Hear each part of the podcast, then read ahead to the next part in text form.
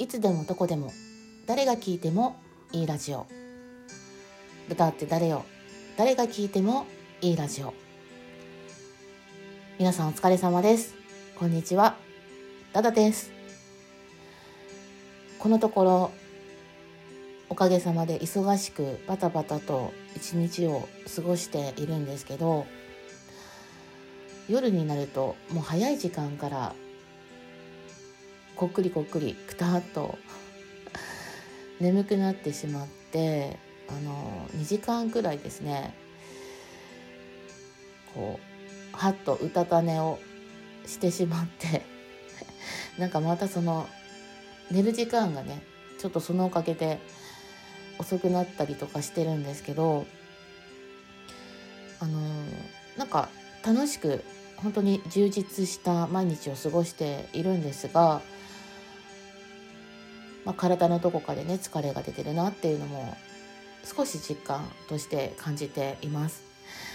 昨日の夜の話をするんですけどあの晩ご飯にアジと白ネギを刻んでそれをラッキョ酢につけて、まあ、夕方ぐらいにあの仕込んでおいたものなんですけどそれを食べたんですがまあ、お味噌とか入れるとぬたみたいな感じになるんですけどめちゃくちゃおい美味しかったんですよ。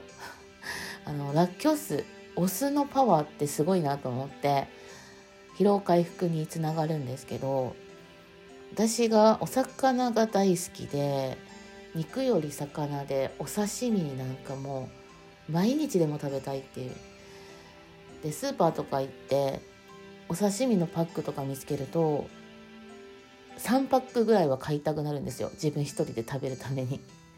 それぐらいお刺身大好きで。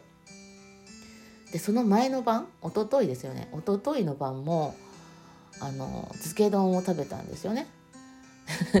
で昨日はあのまあ酢の物かな？うん。アジの酢の物を食べて美味しかったんですけど。あのお刺身好きな方とかあとまあお酢でねこう疲労回復したいなって思う方簡単にできますのであのやってみてください。で私が今ね一番食べたいのは、まあ、アジでもサバでもいいんですけど細かく叩いてなめろうまたお味噌とか入れるんですけどなめろうしたいんですよね。あのご飯にのせてお湯をかけてなめ茶。なめ茶漬け。最高なんですよ。それに日本酒がくっついたらもう最高。いつまででも食べてられるっていうね。あのもうよだれが出てくるんですけど。あの「孤独のグルメ」っていう番組大好きででそれのシーズン6だったかな？ちょっと間違ってたらごめんなさい。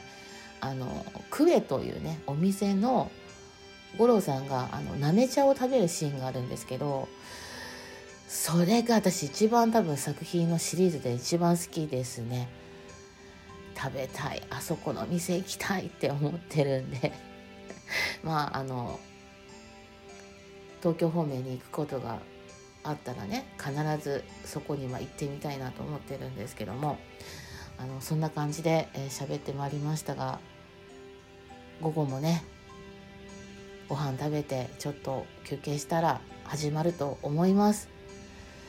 このところあの天気がいい日が続いてるんですけどちょっと風が強かったりとかあの花粉の時期になってますので皆さんねどうかしっかりマスクをしてそして体調管理に気をつけて午後からもお仕事そしてそれぞれの持ち場での あのなんだ？頑張ってください。はいということで今回の収録はなめ茶。ねお刺身食べようみんなでっていうお話をしました。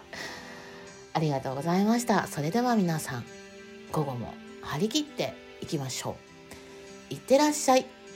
バイバイ。お腹すいた